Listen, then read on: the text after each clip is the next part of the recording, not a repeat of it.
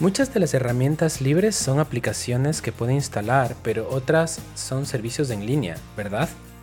Estoy pensando en el correo, redes sociales, chat, documentos colaborativos. ¿Dónde puedo encontrar esos servicios? Hay numerosos proyectos colectivos o individuales que ofrecen servicios digitales basados en la privacidad y lo libre. Cada uno tiene su enfoque propio y ofrece algo diferente. Algunos de los más usados o recomendables pueden ser Disroot, RiseUp, No Big Tech o Framasoft y hay muchos más. Sin dominio, Undernet, Común, Trom, Mayfirst y un largo etcétera.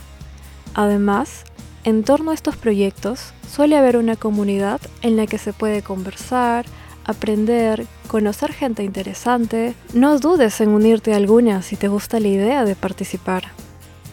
La tecnología libre siempre es gratis.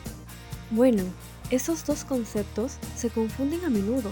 Quienes producen u ofrecen tecnologías libres suelen hacerlo de forma desinteresada y no exigen nada a cambio, porque el altruismo va con esa filosofía pero eso no quiere decir que las tecnologías no tengan un coste. Mucha gente se gana la vida dignamente trabajando con ellas.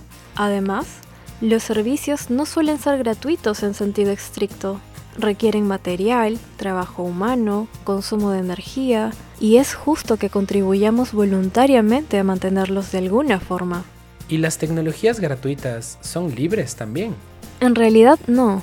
Mucha tecnología que se dice gratuita no es necesariamente libre ni ética. De hecho, cuidado, hay muchos servicios comerciales que se anuncian como gratuitos y te están ofreciendo algo muy costoso de mantener. ¿Tú crees que lo hacen a cambio de nada? Pues no, no creo.